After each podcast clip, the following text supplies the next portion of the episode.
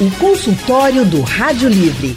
Faça a sua consulta pelo telefone 3421 3148. Na internet www.radiojornal.com.br.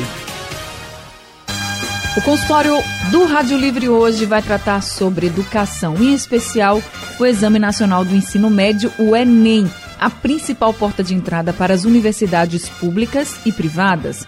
Aqui em Pernambuco estão inscritos no Enem mais de 186 mil estudantes.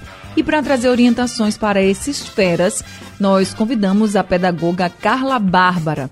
Carla é especialista em coordenação pedagógica e inclusão, tem 23 anos de experiência na área de educação e hoje Carla é coordenadora pedagógica do Saber Viver. Carla Bárbara, boa tarde, seja bem-vinda ao consultório. Boa tarde, Anne, tudo bom? Tudo bem, Carla, que bom poder conversar com você nesse consultório tão especial. Quando a gente fala de Enem, a gente sabe que a gente está mexendo com a vida de muitas pessoas, não só os jovens, mas os familiares, amigos, todo mundo se envolve, né? E que bom poder conversar com você. Muito obrigada, viu, por estar aqui Verdade. com a gente. Nossa outra convidada é a professora Fernanda Bergamo. Professora Fernanda Bergamo, ela é conhecidíssima, né, gente, como professora de português e de redação, uma referência, inclusive, como professora de português e redação há mais de 30 anos, tem pós-graduação em gestão educacional, prepara alunos para o Enem, vestibulares, concursos. Professora Fernanda Bergamo, que prazer também conversar com a senhora neste consultório tão especial. Boa tarde. Boa tarde, Anne. Boa tarde, Carla. Boa tarde a todos que nos acompanham. O prazer é todo meu, viu? Muito obrigada por estar aqui com a gente. E eu também convido os nossos ouvintes, se vocês quiserem participar do consultório, muito fácil, mandem aí suas mensagens pelo nosso WhatsApp. Mensagens, perguntas. O número do WhatsApp da Rádio Jornal é o 99147 8520. 99147 8520. Gente, as provas do Enem este ano vão ser nos dias 13 e 20 de novembro. Faltam poucos dias, né? Faltam, falta menos de um mês. E nessa reta Nossa, final. duas semanas. Né? Pouco mais de duas semanas. Olha, nessa reta final, quem já passou por vestibular, concurso, Enem, sabe que dá logo um aperto no coração e a gente quer resolver a vida, né? Resolver a vida de todo jeito. Então, professora Fernanda Bergamo, como é que a senhora orienta esses feras, já para a gente começar assim, como a gente pode orientá-los a se organizar nesse momento, assim, nesses últimos dias de estudo, nesses últimos dias de preparação para o Enem?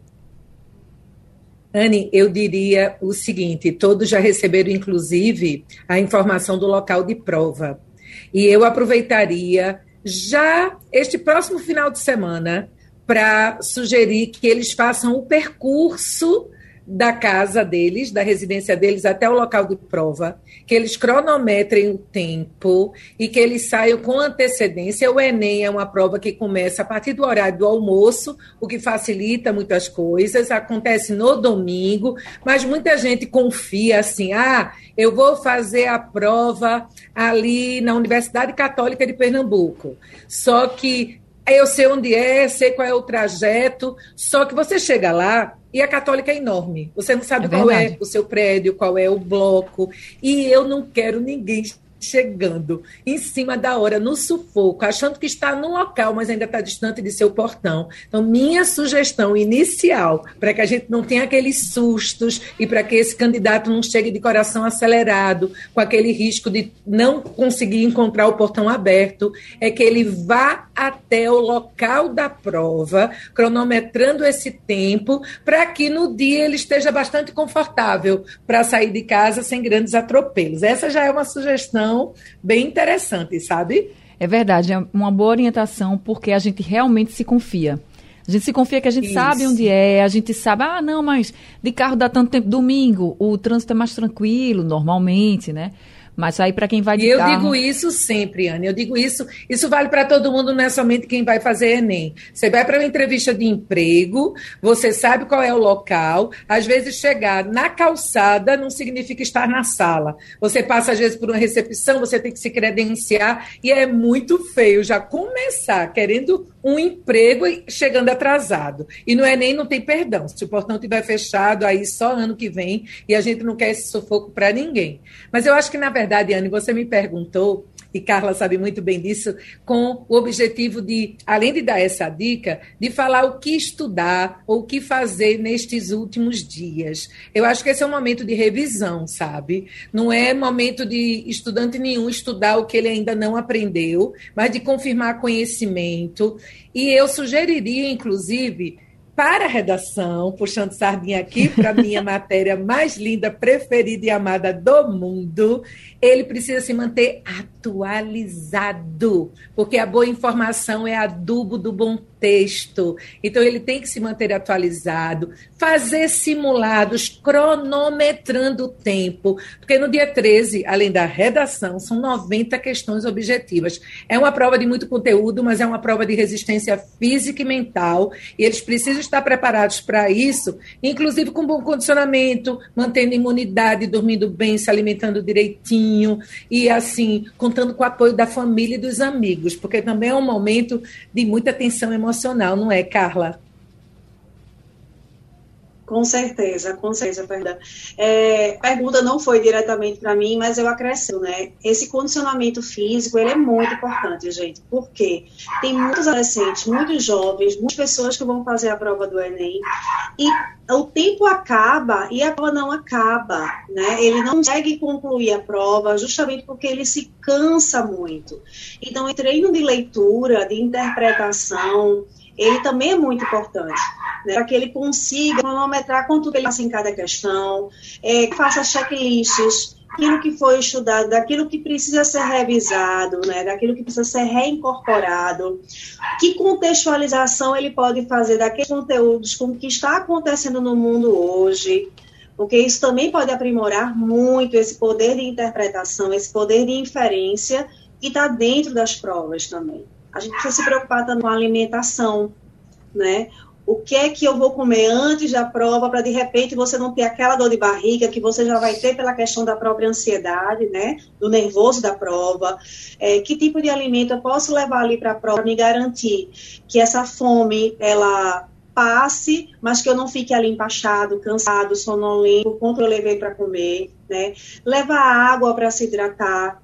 Então, tudo isso é, é, de suma importância, como também você fazer um relaxzinho no dia anterior, né? Porque a gente não vai aprender por osmose do dia para a noite aquilo que a gente não conseguiu, é, vamos dizer assim, a, é, aprender durante esse período de tempo todo. Então, tomar um sorvete, passeios leves, tá? Tomar um sorvete, ir a um cinema, conversar com os amigos, dormir, almoçar com os familiares, mas aquela conversa sem muita pressão, tem? Era nesse ponto. tão tenso. Era nesse pronto. ponto que eu ia chegar, Carla, com você, porque quando a professora Bergamo falou da questão do apoio dos familiares, de estar junto, a gente sabe que muitas vezes há uma pressão também. Primeiro que é uma expectativa muito grande. Tem gente que está fazendo o vestibular, o Enem, pela primeira vez, mas tem gente que já está tentando entrar numa universidade já algumas vezes, né? E claro que a pressão aumenta, às vezes é um curso, por exemplo, que tem precisa de uma nota muito mais alta e a pessoa chegou pertinho o ano passado e não conseguiu, então a pressão aumenta pessoal, a pressão da gente, né? A gente se coloca muito em pressão mesmo, eu, eu me pressiono bastante, você se pressiona bastante, enfim. A gente já se pressiona, mas também tem a pressão dos familiares, dos amigos, querendo ou não, você sente também, né, a expectativa. Então, como lidar com isso? O que, é que você diria para esses jovens e para esses familiares também? Porque às vezes você pode até estar tá tentando ajudar. Já estudou? Já fez isso? Por que você não vai dar uma lidinha? Você está fazendo o que aí relaxando? Não, está chegando o Enem, está chegando, está chegando. E isso acaba, ou pode acabar até prejudicando mais, né, o estudante. É, pensando naqueles que estão fazendo pela primeira vez, é lembrar que os nossos pais, os nossos familiares fazem projeção na gente, né? Então, eles projetam que a gente consiga alcançar ali. Muitas vezes, aquele desejo daquele curso não é nem nosso, é família. E a gente vai ali ouvindo, ouvindo, você pensa que aquele é seu desejo também.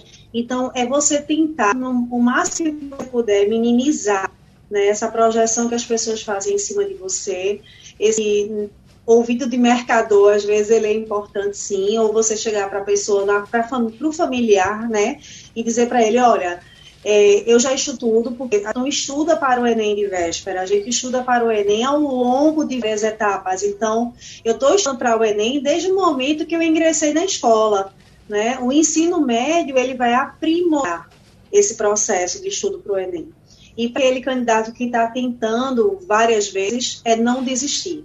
Né? É persistir realmente. Se esse é o seu sonho, a gente tem que ir em busca dele. Né? E muitas vezes a gente passa por percalços no caminho de alcançar esse nosso sonho, esse nosso objetivo. Então, é tranquilizar o coração e ir com calma, porque muitas vezes esse sistema nervoso aí, essa ansiedade, ela atrapalha então, na hora que eu vou fazer a prova, eu não consigo me concentrar no todo, então eu me perco na metade da questão. Por isso que eu falei muito dessa, dessa parte de você conseguir mais, né, e conseguir interpretar essas questões e realizar simulados de anteriores, provas anteriores, para que você consiga ver o tempo de leitura, se você leu e conseguiu compreender o que é está escrito naquele enunciado, tudo isso é importante para você cronometrar o seu tempo e para você conseguir é, ficar mais tranquilo. E a família é, é uma força motivacional muito grande na vida do estudante, né? Na verdade, a vida de qualquer pessoa, seja uhum. ela estudante ou não. Então, eu acho que essa ação, ela precisa vir com aspectos bem positivos. Ó, vai tranquilo, você vai conseguir. A gente está aqui para o que der e vier, independente do resultado, mas a gente acredita em você, que você pode alcançar né? E não querer que ele dê as lidinhas antes de dormir, porque essa lidinha antes de dormir vai deixar ele mais nervoso. É, mais ansioso, inclusive, também, né? A gente fica mesmo, não tem jeito. Agora, professora, eh, Fernanda, senhora falou, leiam, leiam mais, até porque a gente sabe que um bom texto, ele vem quando as pessoas leem bastante, né? A gente consegue perceber, inclusive, o texto de quem lê mais do que aquele texto de quem não lê muito. É o vocabulário, é o argumento. Tudo numa redação conta muito. E a gente sabe que quanto mais a gente lê, mais argumentação a gente vai ter, mais vocabulário a gente vai ter. Enfim, a gente vai conseguir ali organizar muito melhor as ideias. E aí, eu queria que a senhora reforçasse essa questão da leitura no, no, no seguinte pensamento. Às vezes a gente para e acha que quando a gente está estudando para o Enem, é só quando a gente está fazendo os simulados, quando a gente está com o livro, quando a gente está fazendo exercício, quando a gente está ali exercitando o tempo inteiro. Ou quando a gente até pega um tema, ah, pode ser que caia isso na redação, eu vou aqui tentar fazer uma redação, eu vou treinar, vou treinar cronometrado, enfim. Mas parar um pouco para ler as notícias também é uma forma de estudar para o Enem. Parar algumas horas assim do dia, alguns momentos do dia para poder ler essas notícias também deve fazer parte dessa rotina dos estudantes, né? Anne, é fundamental. O tema da redação, ele vem da realidade social do nosso país. Então, o tema vai passar por baixo dos olhos desse candidato inúmeras vezes nos veículos de comunicação. Então, assim, ele se manter atualizado, essa questão da leitura que o mantém conectado aos acontecimentos do país e do mundo, é fundamental não só para ele ficar mais à vontade diante de um possível tema sobre uma matéria que ele tenha lido ou escutado aqui na Rádio Jornal, mas principalmente porque isso resulta em repertório. Ler, como você disse, é tudo de bom. A leitura é o adubo do bom texto. Ela melhora o vocabulário, ela é aula de português de graça, porque quem lê muito não precisa nem estudar gramática. Essa é a verdade. O bom leitor é uma pessoa que domina grafia, domina questões gramaticais, além de ser uma pessoa naturalmente bem informada e com vocabulário mais rico. Mas a redação do Enem, ela tem uma particularidade. Só obtém nota máxima quem conquista 200 pontos em cinco competências. E uma das competências, que é a competência 2, diz que esse candidato só vai ganhar os 200 pontos se o texto dele apresentar informações de várias áreas de conhecimento.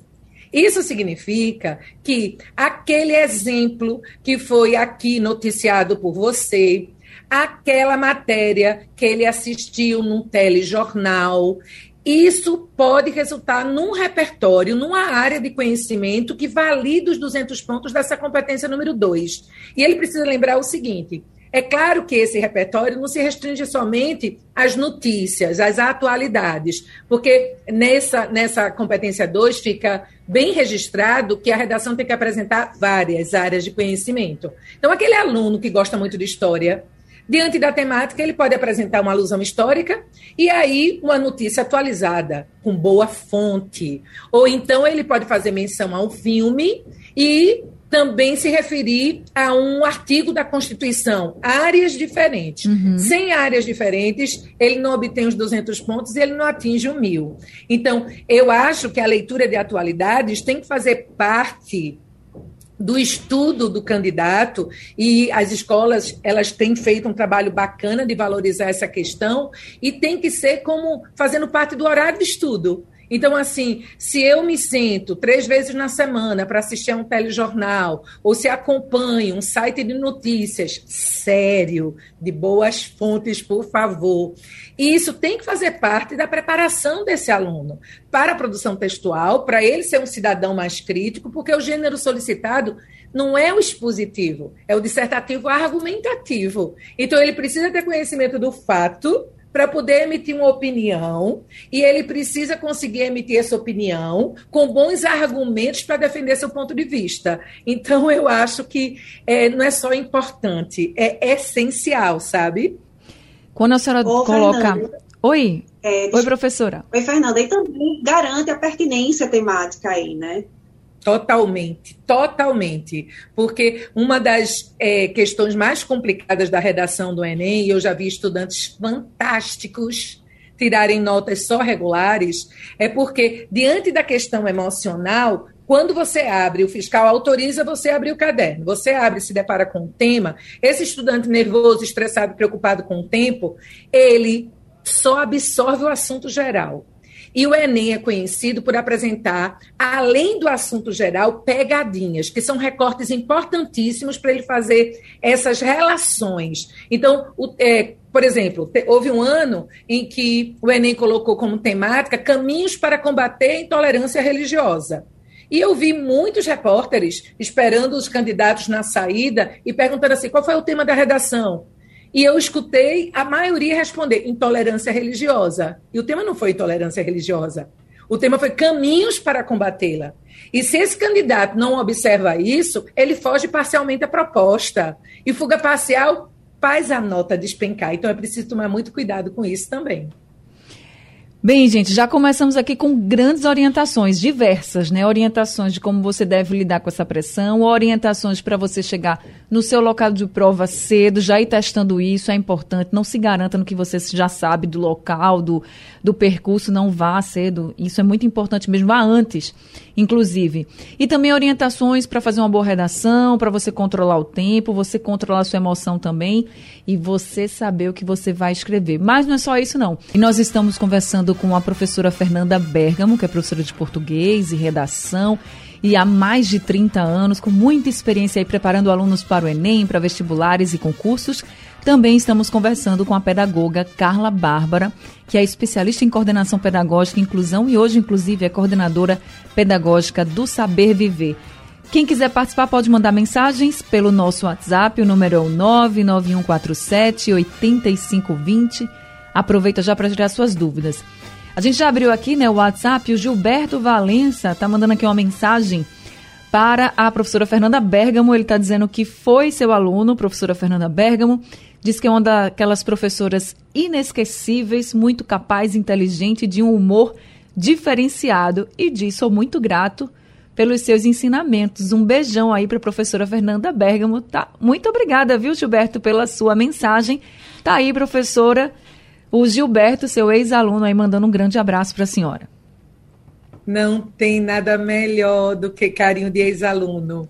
E principalmente o que me deixa mais feliz é ele lembrar que é, meu objetivo profissional na vida, além dessa paixão por educação, pela língua portuguesa, é que o processo de aprendizagem tem que acontecer por alegria. Então, ele lembrar do bom humor é fundamental, porque não precisa ser sofrido. Então, eu sei que muita gente acha que redação é bicho-papão, se sente travado, e eu me desafio todos os dias. É claro que é maravilhoso dar aula para quem gosta de redação, mas meu desafio sempre foi é, conseguir fazer com que aquela pessoa que sempre é, me disse que bate um branco diante da folha de papel, ela destravar e descobrir que dentro do estilo dela, sem modelo pronto, sem receita pré-fabricada, ela escreve sim. E mais do que isso, Anne e Carla e todos que nos acompanham, eu gosto da metáfora, sabe? Mais do que escrever uma boa redação, eu desejo que eles escrevam uma história linda na vida deles. E eu acho que isso acontece quando eles são protagonistas das, das próprias histórias. Essa história de ficar passando a caneta que escreve a nossa história para a mão do pai, da mãe, do namorado, da namorada, do amigo. Nós é que sabemos né, o que é que nós desejamos. Nós construímos os nossos sonhos e temos que ir em busca deles. É isso mesmo.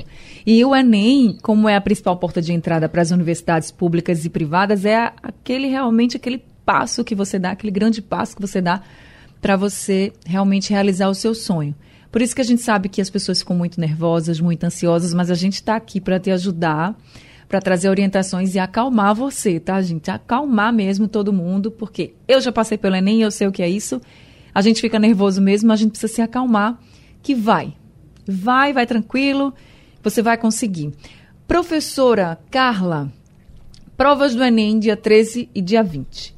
Dia 13 a gente tem aí, como a professora Fernanda Bergamo falou, redação, tem linguagens e suas tecnologias, ciências humanas e suas tecnologias.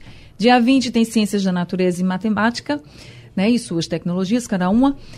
E nesse momento, falando aí como uma pessoa que já fez o Enem e sabe bem como é isso, a gente fica assim, tá, e agora? Eu dou a maior prioridade nos meus estudos para os assuntos e as matérias, vamos dizer assim, da primeira prova, do primeiro domingo de prova, ou do segundo domingo de prova. Isso gera realmente muitas dúvidas, muita ansiedade e a gente não, muitas vezes não sabe o que fazer. O que você diria, professora Carla, para esses feras? Oh, eu, o que eu tinha dito anteriormente, eu acho que é importante a gente fazer os checklists. Os checklists por área de conhecimento, os checklists por disciplina. Né? Dentro do que está ali, das habilidades do Enem que foram referenciadas para que você faça a sua prova, o que foi que você já fez? O que foi que você já estudou? O que, é que ficou de algumas dúvidas? Porque aí você pode ter tempo ainda de procurar o professor e de repente tirar uma dúvida e esclarecer também o conteúdo que você não tinha conseguido assimilar 100%. Né? Então, assim, você vai priorizar nesse momento a leitura daquilo que você já sabe, né? E de repente procurar, né? Nesse momento as escolas elas estão fazendo os plantões de dúvida, estão fazendo as aulas de revisão. E aí você buscar esses professores, professores da sua confiança, professores que trabalham com você há muito tempo, e aí esquecer as dúvidas que ainda restam de alguns conteúdos. Aqueles conteúdos, como a Fernanda falou, que não ficaram fechados 100%, não é o momento mais de você se desesperar com eles, mas talvez de você tentar esclarecer por que foi que você não conseguiu? É alguma fórmula que não ficou muito clara né, na área de natureza, na área de matemática?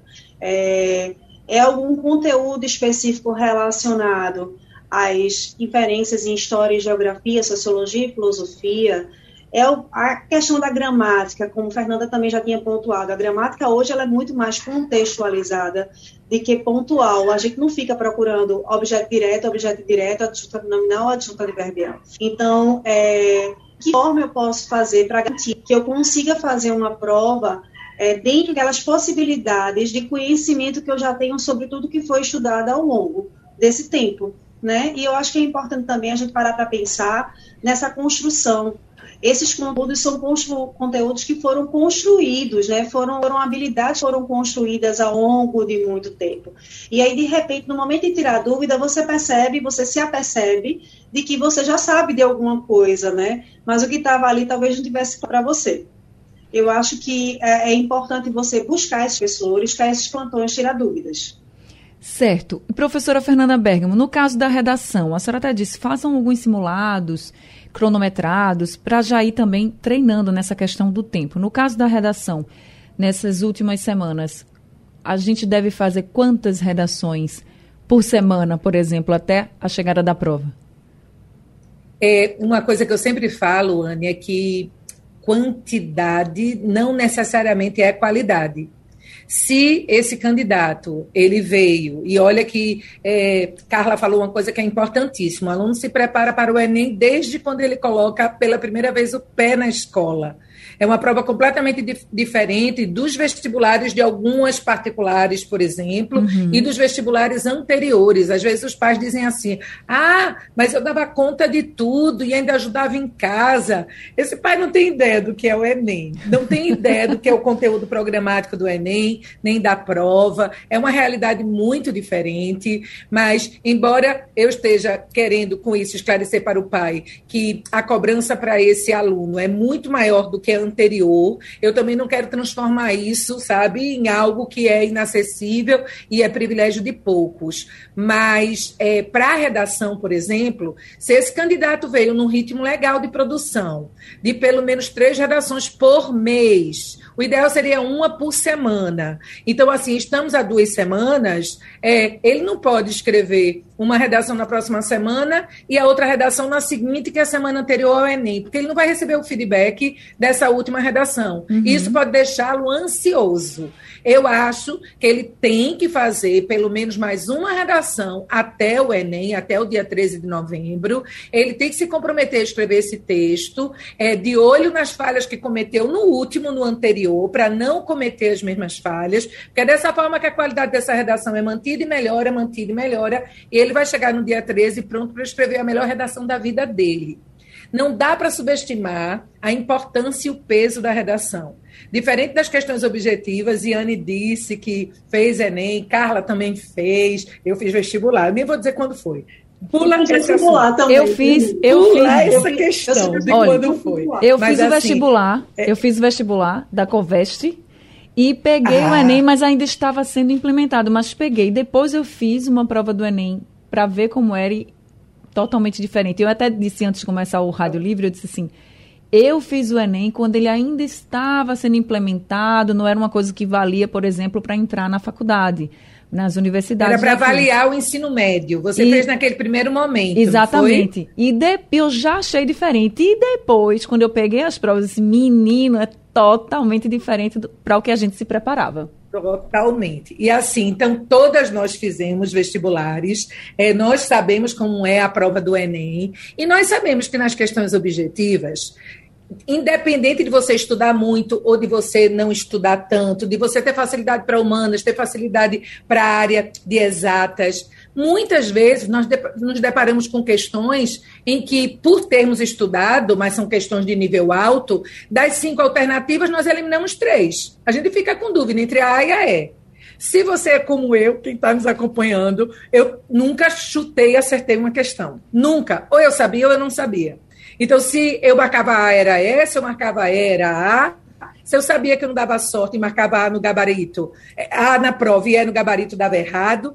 Mas o que eu quero dizer é que questão objetiva, às vezes, tem um, uma parcelinha de injustiça. Porque, por exemplo, eu sempre tive dificuldade com química, mas por isso, eu sempre digo para o meu aluno: você não pode estudar mais o que você gosta mais. Você não pode estudar mais aquilo que você tem facilidade. Você tem que se empenhar na área que tem dificuldade. Inteligente é você estudar o que você não gosta e o que você acha difícil. Então, eu estudava química loucamente.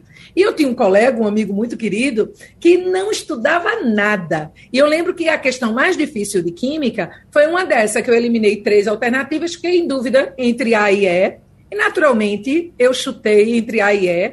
Não era aquele chute às cegas. Uhum. E errei. E eu lembro de ele comentar a questão, ele não sabia se era A, B, C, D ou E. E colocou A de amor e acertou.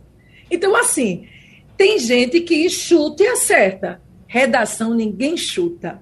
Ou você sabe, ou você não sabe. E ela é uma nota que tem essa capacidade de alavancar a sua média. Todas as matérias são importantes. Mas eu acho que é a forma mais justa de avaliar um candidato, com sua produção textual. E minha sugestão é: temos sim pouco mais de duas semanas até o Enem. Você tem que escrever pelo menos mais uma redação. Se comprometer a não cometer as mesmas falhas da redação anterior, repetiu desnecessariamente palavra, fica focado para não repetir, errou concordância, dá uma geral em regra de concordância, não colocou a proposta de intervenção na conclusão detalhada capricha nisso, você sabe o que é que você precisa e pode melhorar e melhore. É hora de pegar as últimas redações e dar uma olhadinha para você descobrir que você tem um estilo legal, que você está cumprindo um monte de coisa e para ficar atento para as pequenas distrações, para que na hora na pressa, no nervosismo e no estresse, essas distrações não tirem pontos que vão ser muito importantes nessa média final, sabe? E é com essas orientações importantíssimas que a gente vai encerrando o consultório do Rádio Livre de hoje, agradecendo imensamente a professora Fernanda Bergamo por ter reservado esse tempinho aqui e trazer essas orientações para todo mundo que está ouvindo a gente aqui na capital, região metropolitana, interior, sertão. Muito obrigada, professora Fernanda Bergamo, por esse consultório. Eu agradeço demais o convite, Anne. Carla, um beijo enorme, um beijo para todos do Saber Viver. Muito feliz de fazer parte dessa família, vocês moram no meu coração. E para os ouvintes e os que acompanham, olha, meu Instagram é bergamo.redacal. Vou fazer uma live antes do Enem e vou tirar todas as dúvidas que vocês, porventura, ainda tenham. Um beijo também enorme, um abraço enorme também para Carla Bárbara, ela que é coordenadora pedagógica do Saber Viver, também aqui com a gente, trazendo muita orientação para todo mundo. Carla, muito obrigada por esse consultório. Oh, muito obrigada também, Fernanda. Estamos muito felizes com a sua chegada, tá? Eu acho que esse trabalho de redação é fundamental, essa estruturação textual, essa leitura, para garantir a qualquer estudante que ele se veja nas questões do Enem. Um beijo grande e obrigado pelo convite. Muito obrigada, sejam sempre muito bem-vindas. Esse consultório vai ficar disponível daqui a pouquinho no site da Rádio Jornal em formato de podcast para você ouvir novamente, compartilhar com seus amigos, com todo mundo que vai fazer o Enem, que vai ajudar muito, tenho certeza. Rádio Livre de hoje fica por aqui. A produção é de Alexandra Torres, trabalhos técnicos de Edilson Lima e Elivelton Silva. No apoio Valmelo. Boa votação no domingo, fiquem em paz e que viva a democracia. Um ótimo domingo de eleição e até segunda, hein? Sugestão ou comentário sobre o programa que você acaba de ouvir, envie para o nosso WhatsApp 99147 8520.